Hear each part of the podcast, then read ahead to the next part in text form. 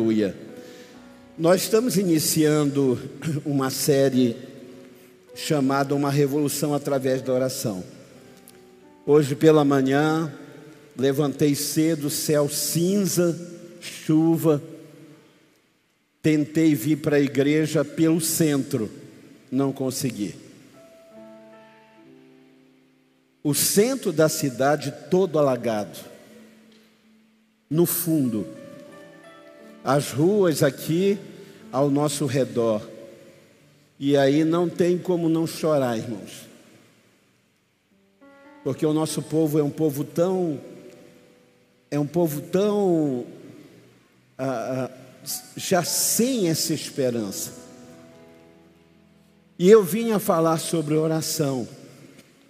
E eu entendi porque que Deus me fez ver isso. Porque não há nenhuma expectativa, não há nenhuma esperança, não há nenhuma possibilidade de mudança no Amapá, se não for através de um despertamento da oração. Há 40 anos eu oro por esse estado. Eu oro há mais tempo do que a grande maioria do auditório vive. E deixa eu dizer para vocês, sabe por que eu não desisti? Porque um dia Deus colocou na minha mão a história de uma mulher, mãe de 19 filhos, chamada Susana Wesley. Era uma matriarca de 19 filhos na Inglaterra. No pior momento moral, espiritual, financeiro, a Inglaterra estava no fundo do poço. E ela decidiu acreditar que Deus era capaz de mudar a Inglaterra através de um avivamento. E ela começou a orar, orou, orou, orou a vida inteira. Ela orou tanto que na sua velhice ela já não podia se curvar e dobrar os joelhos, então colocava uma cadeira de balanço para ela e ela se cobria por horas, nenhum filho ousava falar com ela porque ela estava orando. E foi orando, e orando, e orando, que Deus levantou no meio dos seus 19 filhos dois homens que incendiaram literalmente a Inglaterra: o John e o Charles Wesley. Esses dois pais da igreja metodista, esses homens incendiaram e viraram de cabeça para baixo a Inglaterra de tal forma que a Inglaterra hoje não há como falar nas superpotências sem falar da Inglaterra. Eu tive o privilégio de pisar na Coreia do Sul, uma nação que em 1945 foi totalmente destruída, virou entulho na Segunda Guerra Mundial. E aí, como eles não tinham dinheiro, comida, como eles não tinham a quem pedir, eles começaram a orar.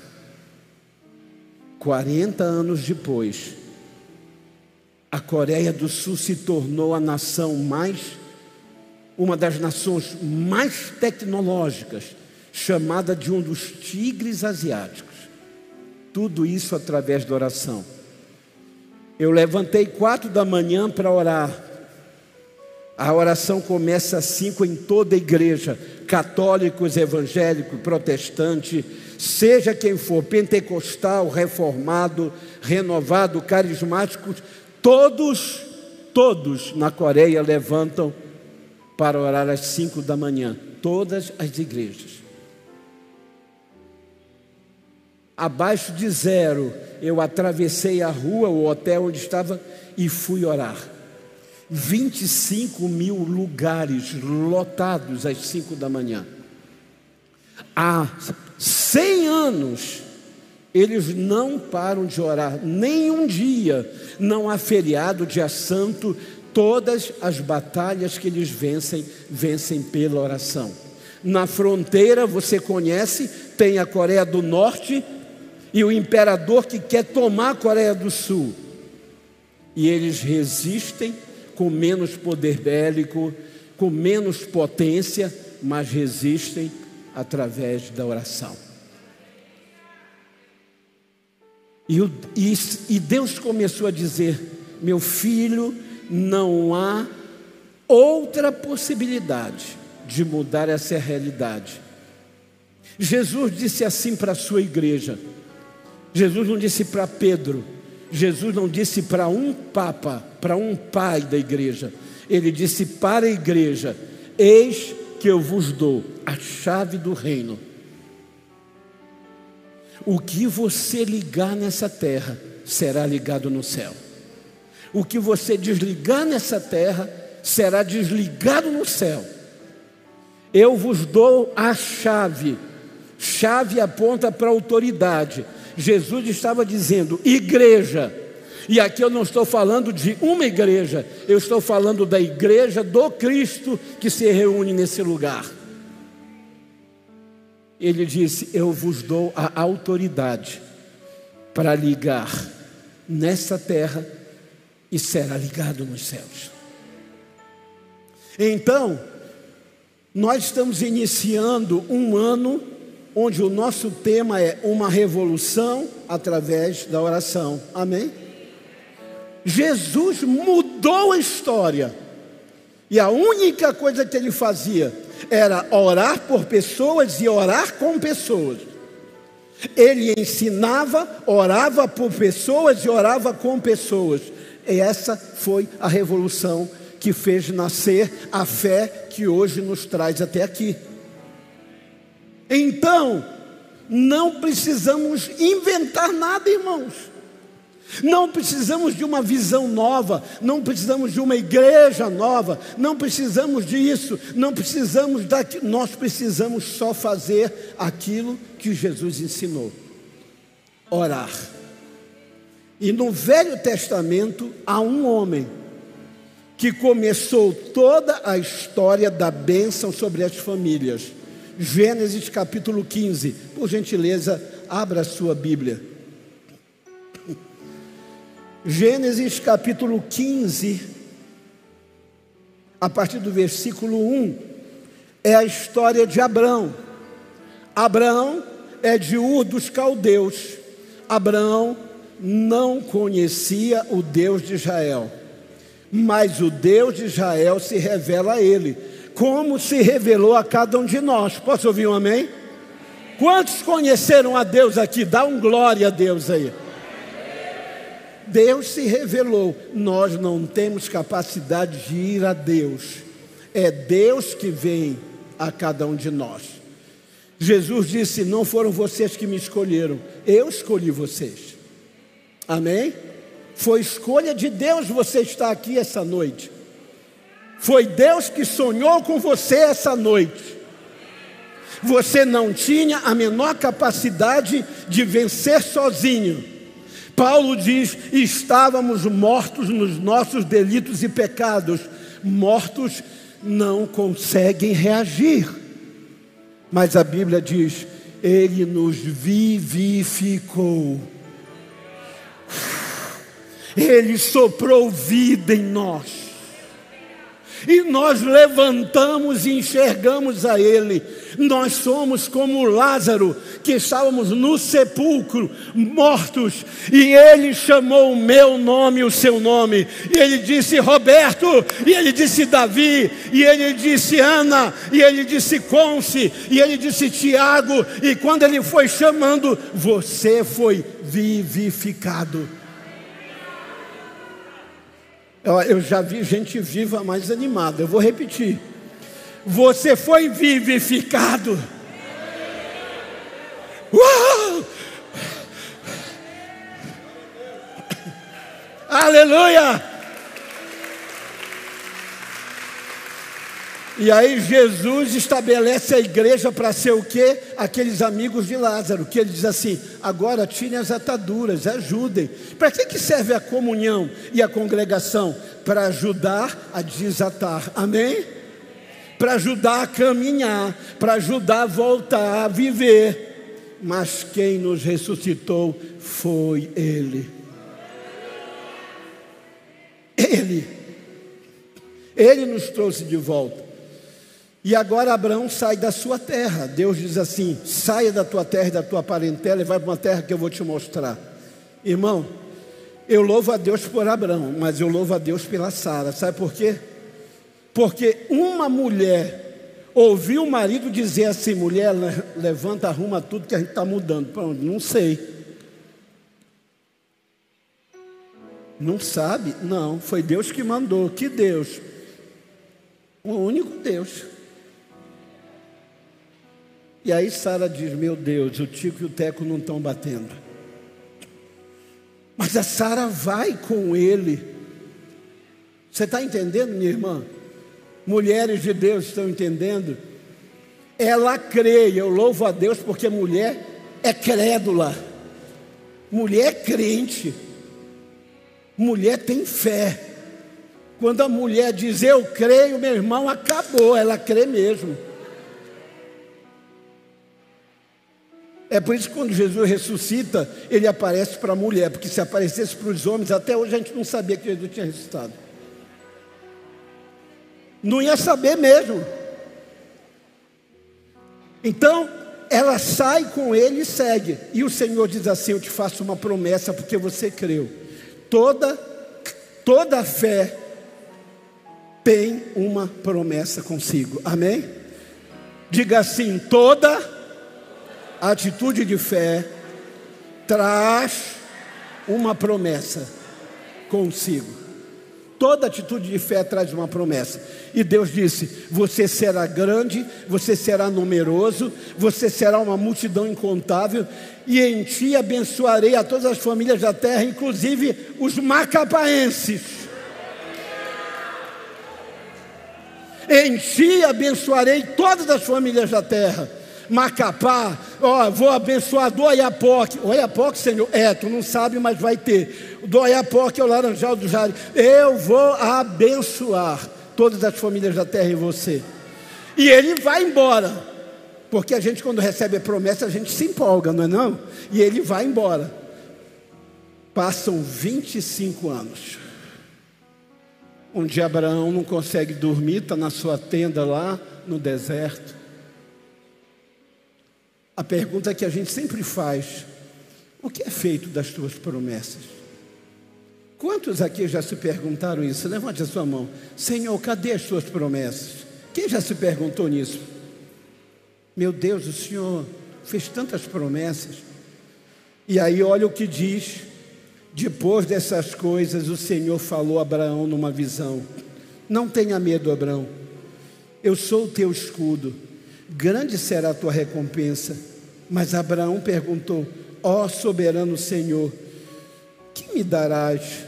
Eu continuo sem filhos, e o herdeiro que possuo é Eliezer de Damasco. Tu não me deste filho algum, e um servo da minha casa será o meu herdeiro. Ele diz isso porque, pela tradição, você poderia suscitar herança de um criado. O problema é que esse Eliezer era eunuco, ele era castrado. Então, os eunucos eles eram castrados para cuidar da matriarca, ou para cuidar da rainha, ou para cuidar da princesa. Então, para não correr nenhum risco, tiravam qualquer possibilidade de ele sentir prazer, de ele a, a, se levantar num ato, né, em um desejo, e atentar contra a mulher. Abraão está dizendo: Não me deste filho, e o único que tem na minha casa de homem é eunuco. E então o Senhor deu-lhe a seguinte resposta: Seu herdeiro não será dele, um filho será gerado por você Cem anos. Ah, um filho gerado por mim. Hebreus 11 diz: ele já era impotente sexualmente, Sara era estéril, o eunuco castrado. O Senhor diz que eu vou ter um herdeiro. Olha o 6. Então Abraão baixa a cabeça e diz: Sim, eu creio em ti.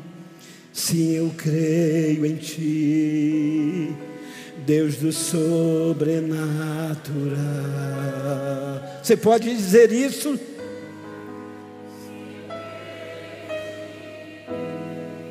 Sim, eu creio em Ti, Deus do sobre.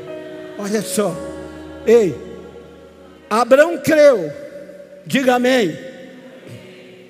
Abraão creu, ele creu simplesmente.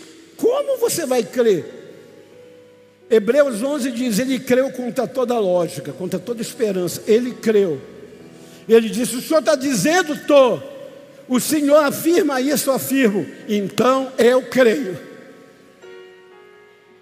E Abraão se torna o pai da fé.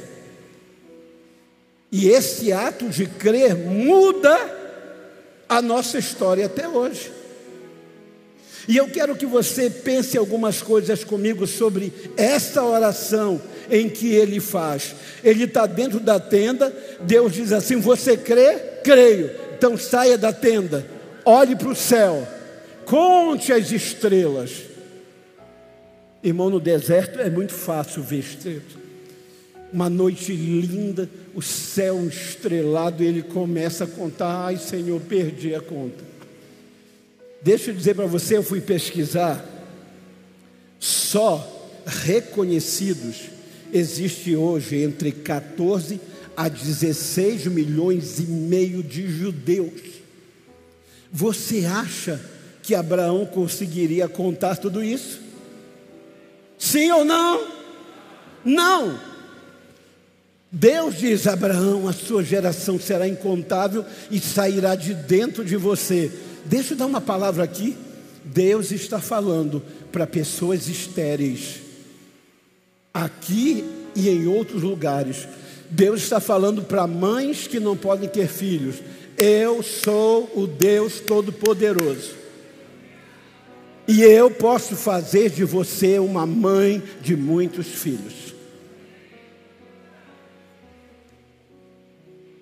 Primeira coisa, a oração nos alinha com os planos de Deus.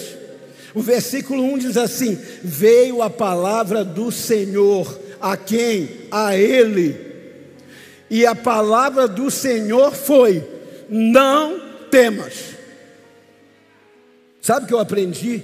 Que o contrário da fé não é incredulidade.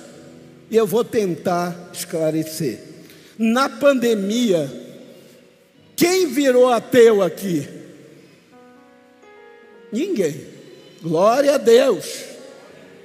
Mas deixa eu perguntar, levante as duas mãos, quem teve medo? Então, o contrário da fé não é incredulidade, porque quando a fé me falta, eu não viro ateu, mas eu tenho, eu tenho medo. Eu tenho medo. E aí Deus aparece a ele em oração e diz assim: não tenha medo. Na Bíblia, essa palavra se repete 365 vezes. É como se Deus dissesse assim: não tenha medo na segunda, não tenha medo na terça, não tenha medo na quarta, na quinta, na sexta, no sábado, domingo, não tenha medo na segunda de novo, não tenha medo na terça, não tenha medo, e você vai vencendo o ano e o ano vai acabando, e você vai atravessando todos os perigos, e Deus dizendo: não temas, eu sou contigo. Não temas. Eu sou o teu Deus. Segunda coisa, primeira, a oração me alinha com os pensamentos de Deus. Impossível você saber o que Deus quer e a sua vontade sem orar. Orar a palavra, orar na palavra, orar lendo a palavra. Mas a segunda coisa interessante é que oração me permite expor minhas dúvidas.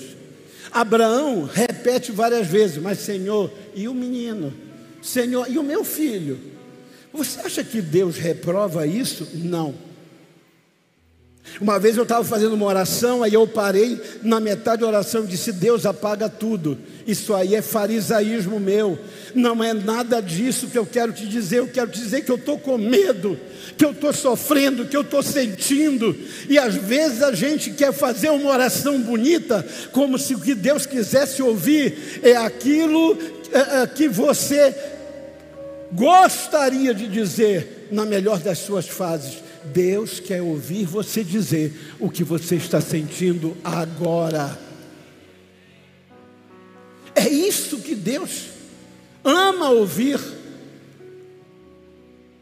Jesus contou que dois homens entraram no templo, um era líder religioso, era um pastor da época, era o fariseu, e ele entrou dizendo: Gaste-se dou o Senhor, porque eu dou o meu dízimo, a minha oferta, porque eu jejuo, eu oro, e não sou como aquele publicano. E apontou para uma outra classe de judeus, os cobradores de impostos. Mas a Bíblia diz que o publicano entrou de cabeça baixa, esmurrava o peito e dizia: Tenha misericórdia de mim. Jesus olha para os discípulos e diz: Quem você acha que voltou em paz para casa? Quem ora bonito? Quem acha que está orando o que Deus quer ouvir?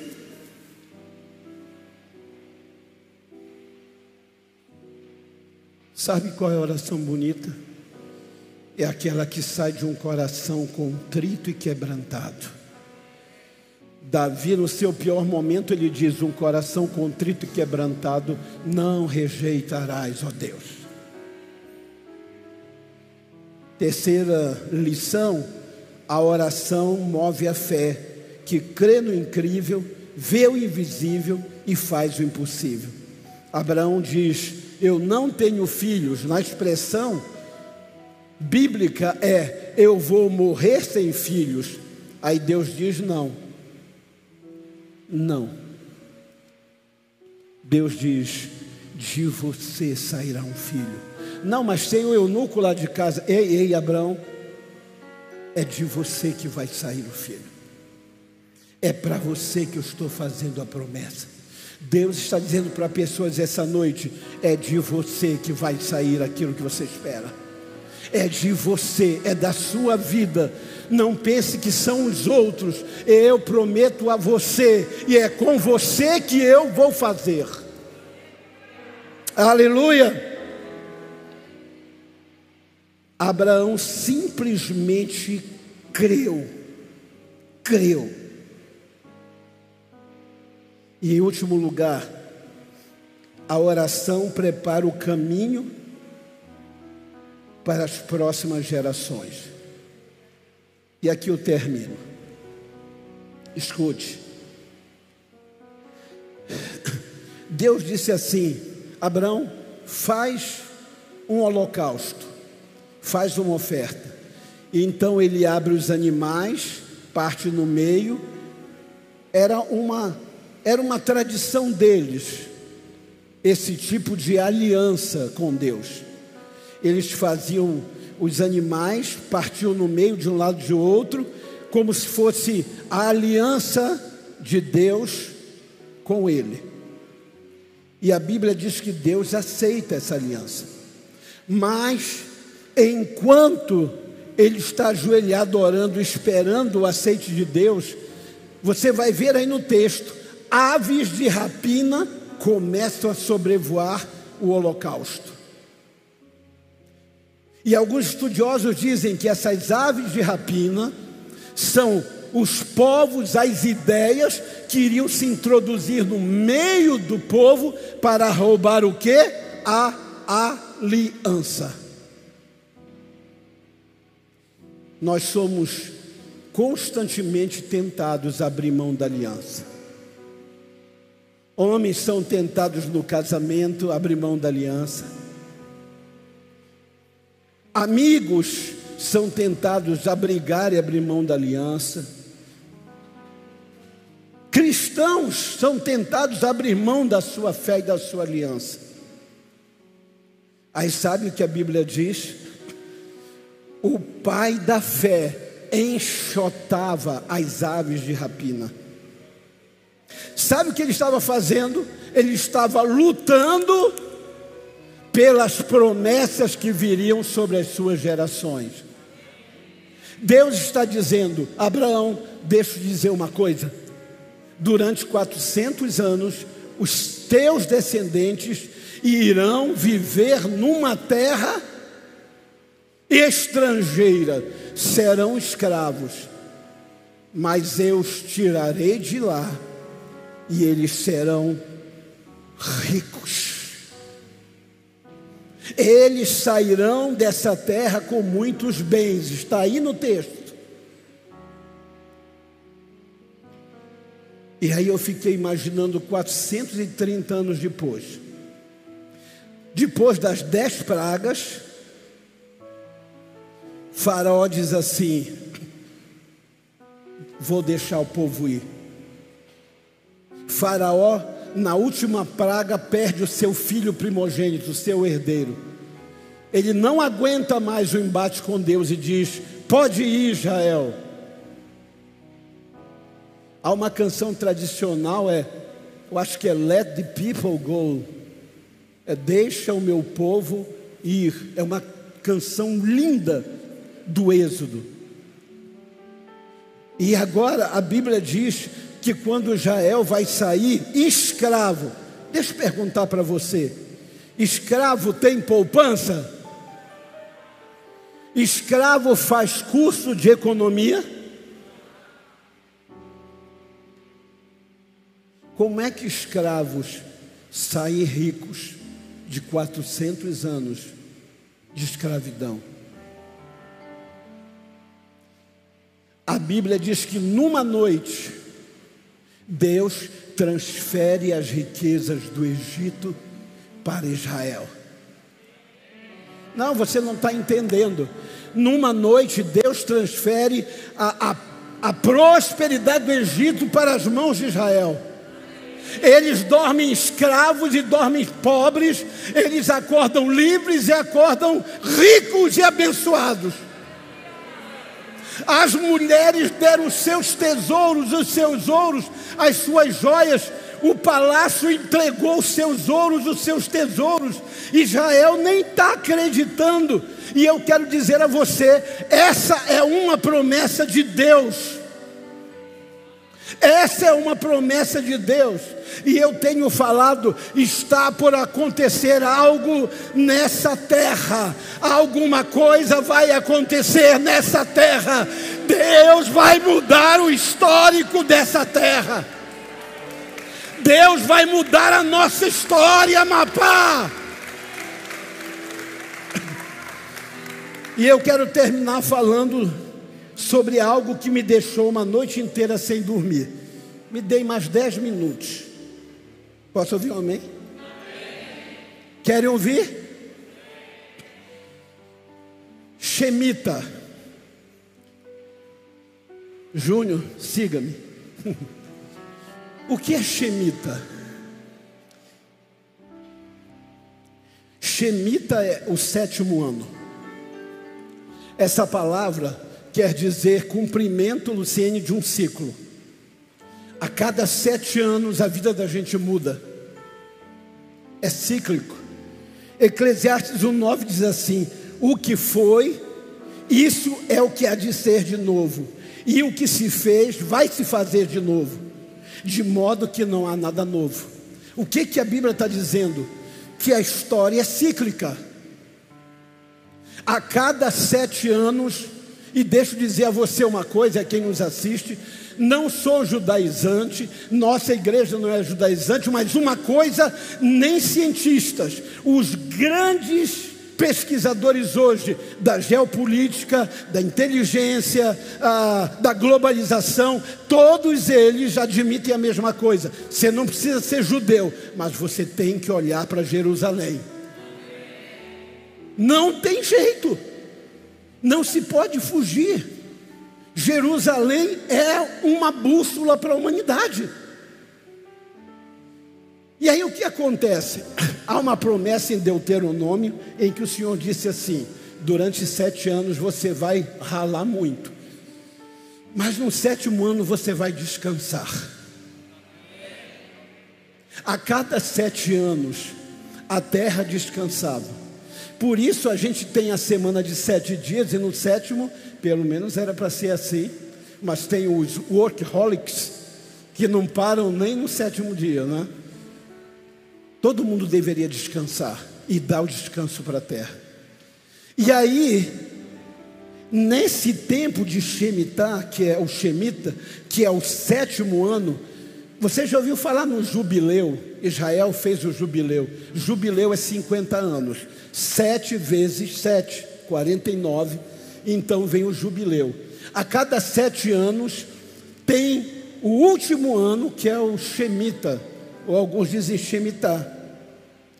Esse ano, impressionante, a cada sete anos há uma convulsão mundial. Se você pegar, eu vou, eu vou dar a você e você vai atrás. 84, mais sete anos depois, mais sete anos, é, 87, 87, 94, vai me ajudando aí na matemática mais 7, 2001, Shemita, é, o Shemita em 2002, você sabe o que foi, Torres Gêmeas, uma convulsão mundial, aí depois vem 2007, 2008, 2015 e 2022.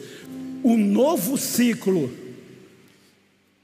esse, esse sétimo ano começou exatamente no dia 6 para 7 de setembro de 2021 há um ciclo novo acontecendo. Se você parar e pensar, hoje pela manhã eu fiz essa reflexão, por exemplo, há sete anos atrás, quem não era casado há sete anos atrás? Levante a sua mão, levante a sua mão aí. Talvez você nem conhecesse a tua esposa sete anos atrás. Há sete anos atrás, pastor Tiago não era pastor, nem conhecia Sabrina. Há sete anos atrás, a sua vida era totalmente outra. Sete anos depois, por quê? Porque um ciclo se fecha. Estão entendendo? Diga amém. Agora, deixa eu dizer alguma coisa para você.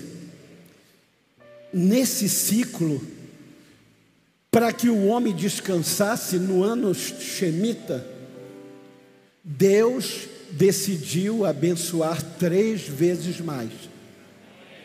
Não, acho que você não ouviu.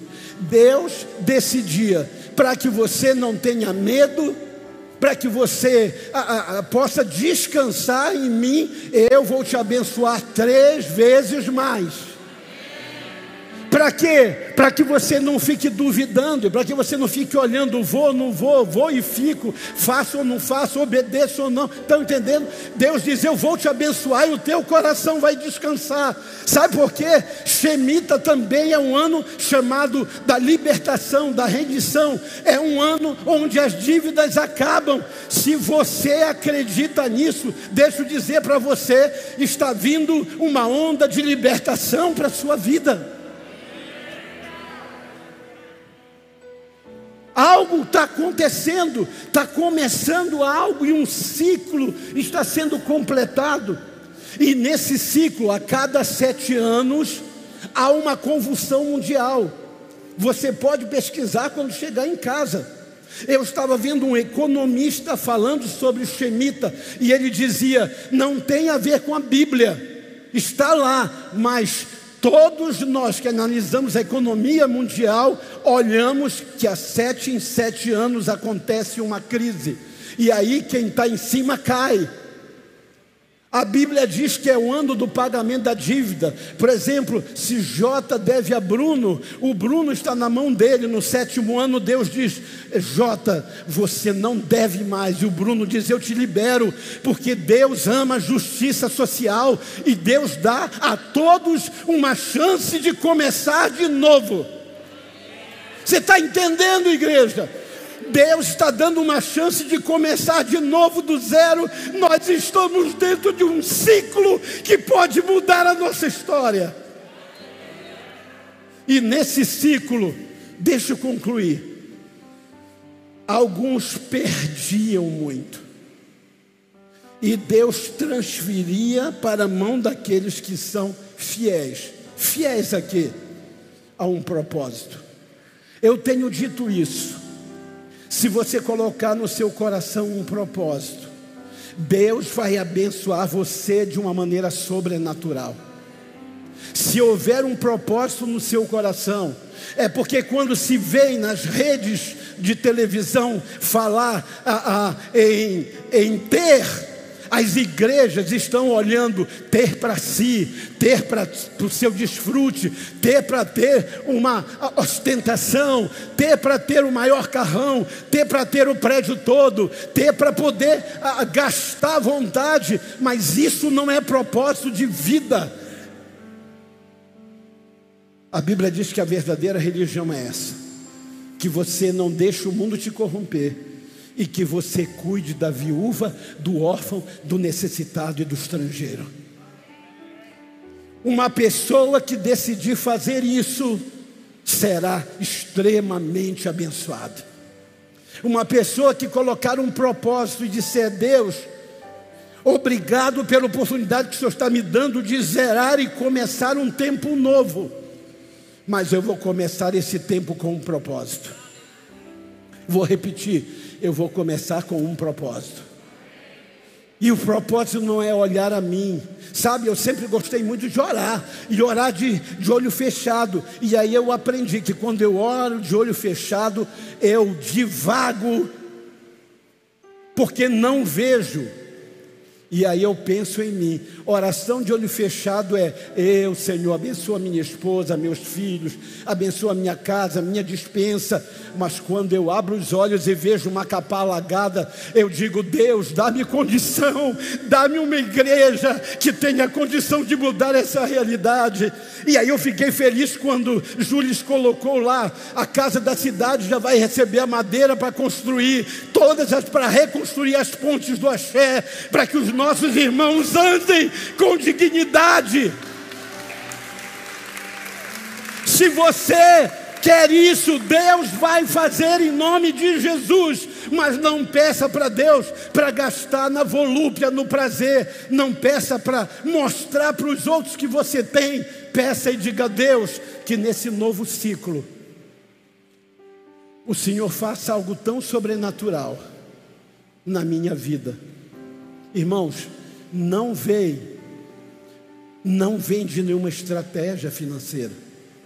Israel não tinha um plano, Israel não tinha uma estratégia.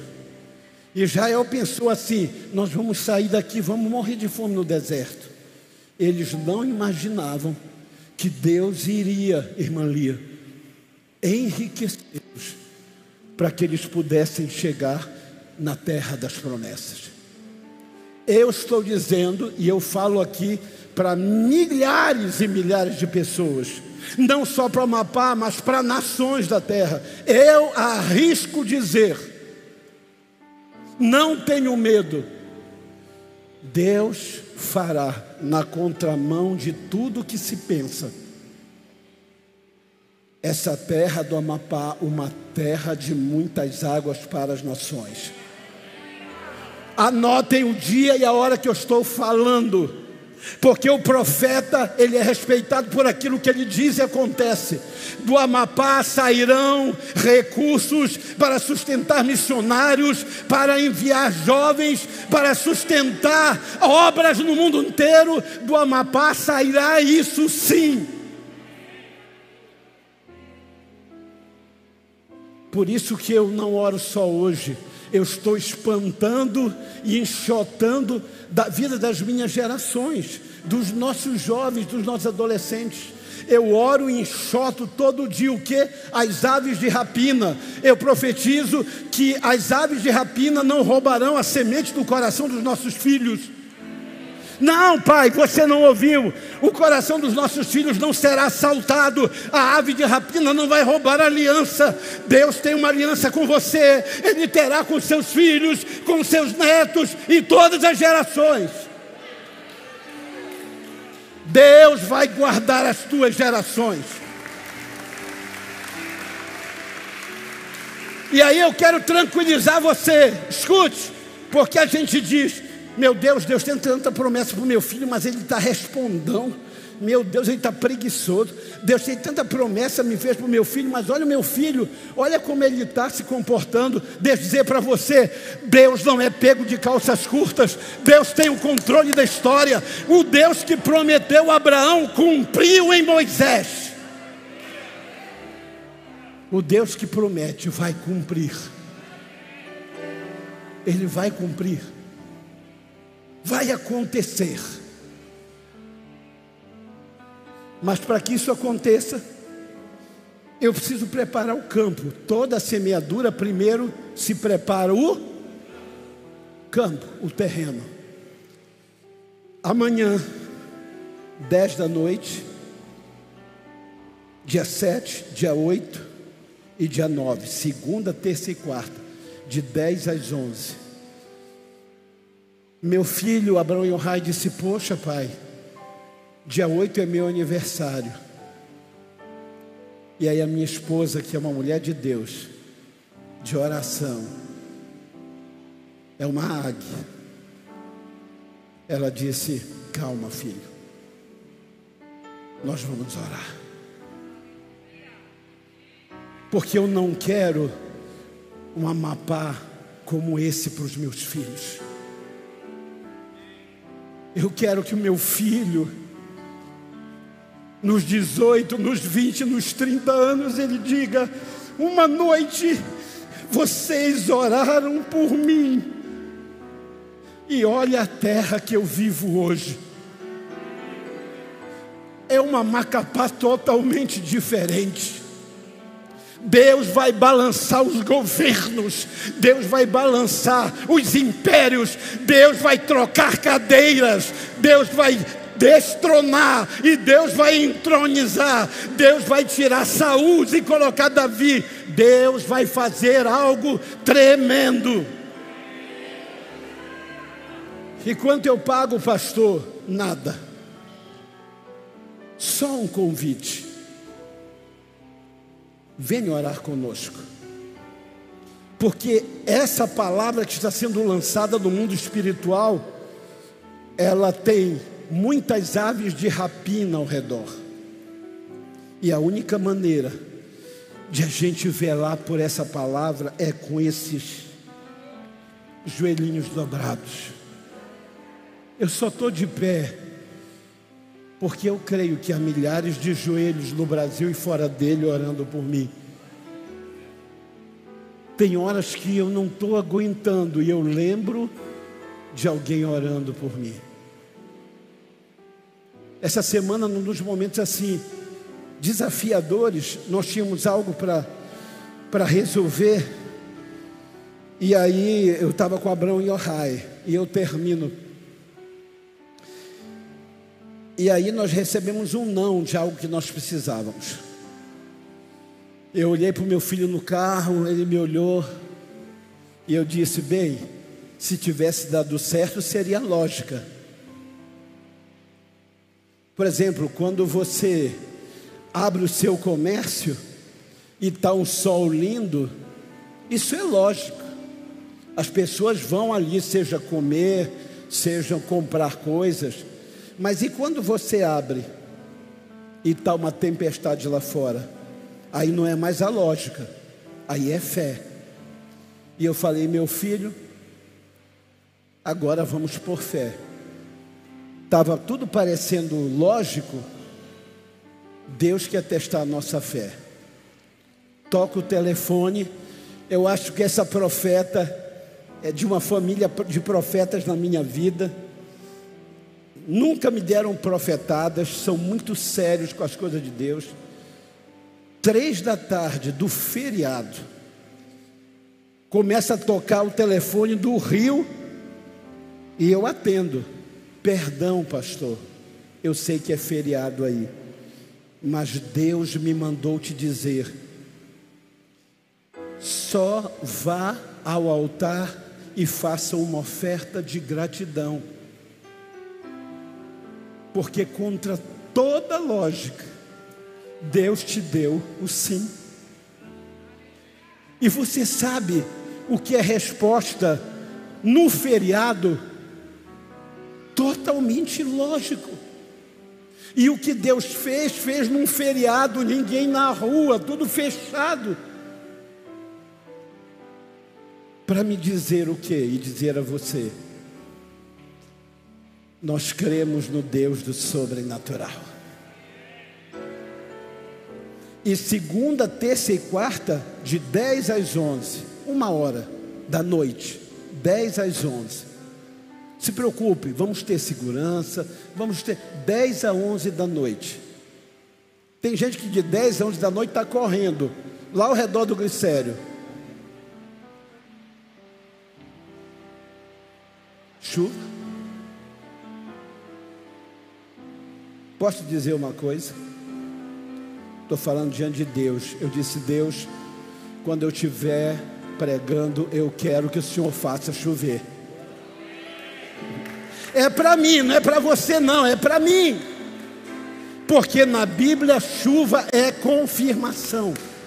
Eu vou repetir: chuva é confirmação. Eu não cheguei aqui debaixo de chuva, eu cheguei debaixo de uma tarde limpa de sol. E você vai sair, não vai estar chovendo, porque não é uma chuva para estragar a noite, é uma chuva para aquietar a nossa fé, para aquecer a nossa fé, para que você saiba que o Deus que fala, Ele é fiel para cumprir. Segunda, terça e quarta, 10 às 11 da noite, nós vamos fazer o que? Diga orar.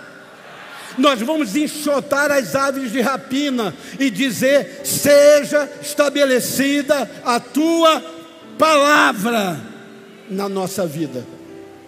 Quantos aqui podem orar? Levante a sua mão.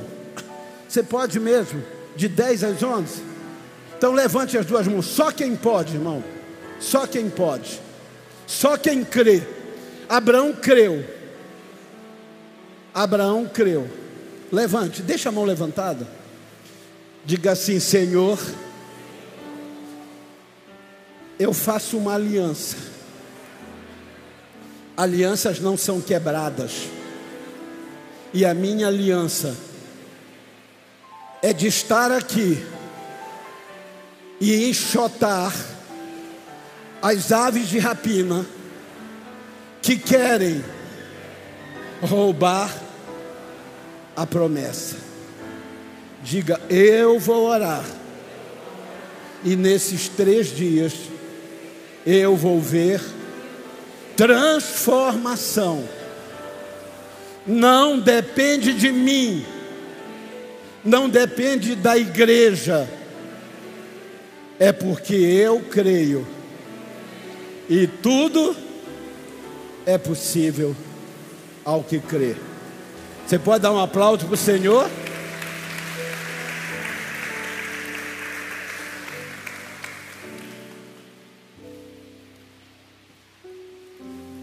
Que Deus risque o meu nome do livro da vida, se eu não disse para Ele em oração, quando eu estiver pregando, me dê um sinal. Obrigado. É mais sinal do que eu esperava, porque está chovendo muito. Mas você vai voltar tranquilo para casa. Deus já cumpriu o propósito da sua vida essa noite. Júlio, aplauda o Senhor.